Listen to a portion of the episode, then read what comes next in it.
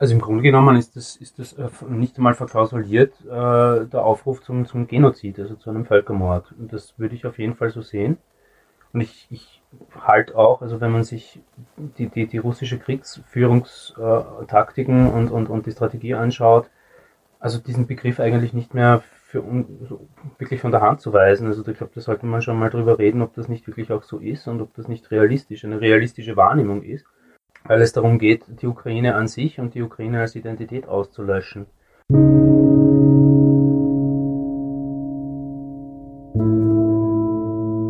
Krieg und Frieden. Der Podcast zur Furche-Serie.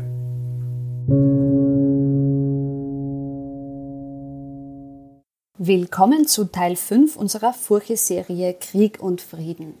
Wöchentlich beschäftigen wir uns in dieser Reihe mit den Themen Frieden, Sicherheit und Verteidigung anlässlich des russischen Angriffskriegs in der Ukraine. Mein Name ist Manuela Tomic, ich bin Digitalredakteurin der Furche.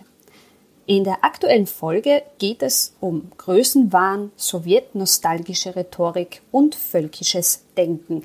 Das, so schreibt der Ukraine-Experte und Journalist Stefan Schocher, sind die Zutaten, aus denen sich Putins gefährliche Ideologie in diesem Angriffskrieg speist. Archaische Giftbrühe, so heißt der aktuelle Text von Stefan Schocher in der neuen Furche, und ich möchte das Thema mit ihm nun weiter vertiefen. Hallo Stefan, schön, dass du da bist. Hallo. Stefan, aus russischer Sicht, schreibst du, ist der Angriffskrieg in der Ukraine eine Rückholaktion. So jedenfalls lautet das Narrativ für die russische Öffentlichkeit. Was genau ist damit gemeint? Also was sich aus der russischen äh, Kommunikation einfach heraus ergibt, ist das Bild eine, eines, also dass, dass, dass Russland die, die Existenz der Ukraine grundsätzlich einmal einfach nicht äh, anerkennt dass Russland die Ukraine als eigenes Territorium sieht und dass äh, Russland die ukrainische Identität äh, als ähm, eine künstliche Identität äh, ansieht, die äh, nur erschaffen wurde mit dem Ziel, äh, Russland in seinen großen, großen Grenzen zu schwächen und zu beschränken. Ähm, und das zieht sich eigentlich jetzt durch die ganze russische Kommunikation, also sehr, sehr aufschlussreich sind da eine ganze Reihe an Artikeln die auf, äh, auf, der, auf RIA Novosti erschienen sind, äh, in denen äh, so, so, so in Grundzügen eigentlich genau dieses Bild gemalt wird und, und in der im, im Grunde genommen jedes, jeder Widerstand gegen diese russische ähm, Ideologie der Liebe, so wird das ja dann auch teilweise beschrieben, ähm, als, als, narzisstische, als narzisstischen Wesenszug ähm, ein, einordnet und äh, quasi damit die Rechtfertigung schafft, dass man da mit, mit Brachialgewalt dagegen vorgeht. Und das ist so im Grunde genommen der ideologische Rahmen, in dem das auf russischer Seite stattfindet. Ja. Die staatliche russische Nachrichtenagentur RIA schreibt ja auch, ich zitiere, die Entnazifizierung der Ukraine wird unweigerlich eine Entukrainisierung und eine Enteuropäisierung bedeuten. Ähm, welche Kriegstaktik lässt sich aus diesem Satz ableiten oder was bedeutet das für einen möglichen EU-Beitritt der Ukraine, über den ja auch immer wieder gesprochen wird? Also im Grunde genommen ist das, ist das äh, nicht einmal verklausuliert, äh, der Aufruf zum, zum Genozid, also zu einem Völkermord. Und das würde ich auf jeden Fall so sehen. Und ich, ich halte auch, also wenn man sich die, die, die russische Kriegsführungstaktiken und, und, und die Strategie anschaut, also diesen Begriff eigentlich nicht mehr für so wirklich von der Hand zu weisen. Also ich glaube, da sollte man schon mal drüber reden, ob das nicht wirklich auch so ist und ob das nicht realistisch, eine realistische Wahrnehmung ist. Weil es darum geht, die Ukraine an sich und die Ukraine als Identität auszulöschen. Ähm, und also es steht in demselben Artikel ja auch, also dass, dass, dass jeder, der sich quasi mit diesem ukrainischen, mit dieser ukrainischen Identität identifiziert, also quasi ein Ziel wird und auch die Kosten dieses Krieges äh, spüren wird müssen. Ähm, also das inkludiert eine, einen Krieg gegen die Zivilbevölkerung, der völkerrechtswidrig ist. Äh, und so gesehen äh, ist das also meines Erachtens die Ideologie, die, die, ja, also die, die, die Auflage oder die Aufbereitung für, für, einen, für einen Völkermord im Grunde genommen, was das für die EU bedeutet. Ähm, also die, die Ukraine ist jetzt ganz sicher ein europäisches Land. Ich glaube, da, da, da, führt kein Weg vorbei. Ich glaube nur, dass also der, ein schneller, ein schneller Beitritt der Ukraine zur EU den ganzen Balkan vergraulen wird und das wird ein bisschen, also das ist, glaube ich, keine, wie man so schön sagt auf Wienerisch, Gmade Wiesen. Ähm, da sind noch viele Diskussionen, glaube ich, notwendig. Den Krieg gegen die Zivilbevölkerung, der ist ja auch jetzt schon zu beobachten. Ähm, eine weitere wichtige Säule eben in diesem äh, Putins Propagandaapparat ist ja auch die russisch-orthodoxe Kirche.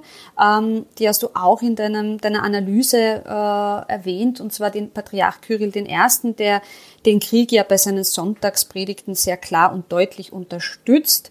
Und er geht ja noch einen Schritt weiter. Er bezeichnet den Tod von russischen Soldaten als Nächstenliebe. Wie ist das zu deuten? Also für die, für die russisch-orthodoxe Kirche ist Kiew ähm, ein bisschen sowas wie ein Jerusalem. Ähm, die, die Kiewer Russ, äh, also dieses, dieses äh, Reich, frühmittelalterliche Reich, auf das sich also sowohl Russland als auch eben die Ukraine beziehen und die halt auf dem Territorium der Ukraine existiert hat, mehr oder weniger, ähm, die wurde christianisiert aus, also in, in, in Kiew. Ähm, also Kiew ist da eine heilige Stadt äh, aus, aus, aus, aus russisch-orthodoxer Sicht und auch also das, das Höhlenkloster Lavra, also Petscherska Lavra, ähm, ist eines der, der, wichtigsten Heiligtümer der russisch-orthodoxen Kirche, liegt in Kiew. Ähm, also großrussische Fantasien funktionieren nicht ohne Kiew und da spielt die Kirche als, wie soll ich sagen, also als eine, eine historische Säule ähm, dieser Ideologie eine ganz wichtige Rolle. Ein anderer wesentlicher Punkt, äh, wir haben es ja im Eingang schon angesprochen, ähm, ist eben der Nazi-Begriff, der immer fällt. Und äh, du schreibst ja, dass dieser anders verwendet wird, als man hierzulande meinen würde, nämlich relativ ideologiefrei. Wie, wie geht das zusammen? Kannst du erklären, welche Funktion dieser Begriff in Russland hat? Es ist im Grunde genommen ein Erbe aus der Sowjetunion, also wo alles, was Gegner ist und alles, was Feind ist, als Faschist, Nazi und, und dergleichen äh, bezeichnet wurde. Ähm, das ist ein Begriff, der im Grunde genommen nichts anderes tut, als einen Feind beschreiben, äh, mit dem man so ziemlich alles anstellen kann und der keine Rechte besitzt. Ähm, das ist ein Begriff, der auch vor allem auch schon ähm, 2014, also wie, wie, es in, wie es in der Ostukraine losgegangen ist, ähm, ganz massiv verwendet worden ist, ähm, zusammen mit einer ja, sowjetnostalgischen ähm, Ästhetik und auch, auch, auch ähm, Sprache, ähm, auch Vokabular was dann teilweise zum Beispiel wirklich zu, zu, zu fast absurden äh, Kombinationen gefunden, geführt hat, also dass, dass, dass Stalin zum Beispiel ikonisiert wurde. Ja. Ähm, das ist eine, eine ganz komische Mischung aus, aus einem, also einem ja, Sowjet-Nostalgiker, äh, sowjetnostalgischer Ästhetik, Vokabular, Sprache, aber halt auch so, so zaristischen Großreichfantasien, die, in denen eben die, die, die Orthodoxie auch eine, eine ganz wichtige Rolle spielt. Ähm, dieser Begriff und diese Begrifflichkeiten werden halt ähm, ja, äh, gezielt gesehen. Das ist, glaube ich, das hat zwei Richtungen. Also auf der einen Seite nach innen beschreibt, wie, wie ich schon gesagt habe, einen Feind, gegen den man alles tun kann und der auch also quasi sich nicht verteidigen kann, ja, also der auch keine argumentative Basis hat. Ähm, nach außen ist es natürlich ein ganz probates Mittel, um, um, um Teile der Linken ähm, sich quasi einzunahen und, und sie zu täuschen mit, mit ja, Sowjetnostalgie, mit Hammer und Sichel und, und, und schöner, schöner Vokabular, wo, wo, wo kein, kein, also niemand ja sagen würde, wir sind, wir sind für Nazis. Ja? Also das, das, das, das ist sehr schwierig dann, sich da rauszureden. Ähm, ja, also es ist, ist glaube ich, eine, eine Propagandaschiene, die in zwei Richtungen geht. Ja da drängt sich ja dann eine Frage auf, nach all dem, was du, was du geschrieben und jetzt auch erzählt hast, da kann es mit so einem ideologischen Unterbau überhaupt Ansatzpunkte für eine diplomatische Lösung mit Russland geben? Ja, das ist das Schwierige, weil sich Russland da also immer mehr und je, je, je länger das dauert und je mehr auch in diese Richtung argumentiert wird, ähm, desto schwieriger wird eine Lösung.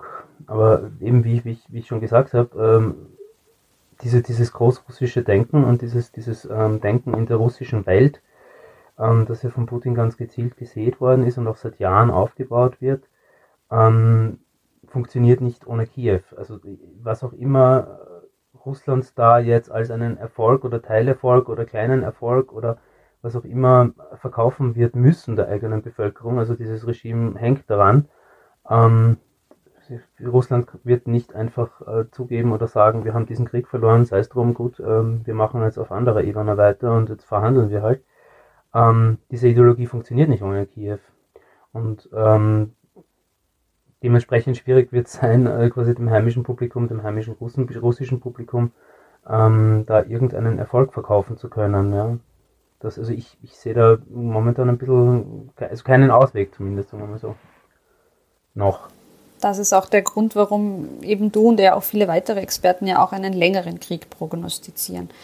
Ähm, die letzte Frage äh, zum Abschluss. Vielleicht eine kurze Einschätzung zur aktuellen Lage in der Ukraine. Also wie ist deine Einschätzung und ähm, kann es äh, aus deiner Sicht nur noch ein Ende dieses Krieges geben, wenn Putin militärisch geschlagen ist oder eben beziehungsweise nicht mehr regiert? Ja, Verhandlungslösung ist schwierig, weil, also wie gesagt, Russland ja also irgendeinen Erfolg wird verkaufen müssen äh, und ähm, das schwierig wird erklären. Also es wird mit jedem Tag schwieriger zu erklären, warum man also Tausende, Tausende, ähm, mittlerweile fast 20.000, wenn die ukrainischen Zahlen stimmen, äh, russische Verluste in Kauf nimmt, um dann ein kleines Stückchen Land ähm, im Süden der Ukraine ähm, zu besetzen, äh, wo man es, glaube ich, auch nicht leicht haben wird mit dem Besatzungsregime und wie sich auch zeigt, hat man es nicht leicht mit dem Besatzungsregime, das die ganze Zeit ähm, Proteste gibt. Also Verhandlungslösung ist momentan, sehe ich nicht und, und, und sehe ich nicht in Reichweite, was dazu führt, dass das Ganze militärisch weitergehen wird. Da ist gerade momentan, habe ich so den Eindruck, ein bisschen eine Pause. Also die auf der einen Seite ähm, formieren sich oder regruppieren sich die Russen, auf der, auf der anderen Seite re regruppieren sich und, und, und bewaffnen sich auch die Ukrainer zusehends. Also es kommen jetzt auch die, die, die schweren Waffen, die also jetzt, jetzt auch Tschechien zum Beispiel, tschechische Artillerie, kommt jetzt, ist jetzt schon angekommen im Osten. Ähm, dass jetzt zum Beispiel das, das, das, das russische Kriegsschiff Moskwa ab, äh, versenkt worden ist, ist natürlich ein, ein, ein riesiger Erfolg für die Ukraine. Aber ich habe so den Eindruck, dass, das, dass da jetzt gerade ein bisschen so eine Pause ist vor einem was auch immer da jetzt danach kommt, aber unter Umständen was sehr Großes. Lieber Stefan, vielen Dank dir für das Gespräch. Gerne. Das war die fünfte Folge unserer Furche-Serie Krieg und Frieden.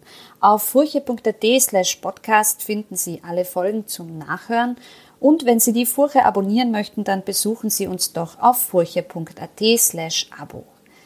Archaische Giftbrühe, so heißt der Artikel von Stefan Schocher zu unserem heutigen Thema, den Sie ebenfalls online auf furche.at und in der aktuellen Printausgabe nachlesen können. Mein Name ist Manuela Tomic, ich bin Digitalredakteurin der Furche. Vielen Dank, dass Sie dabei waren und bis zum nächsten Mal.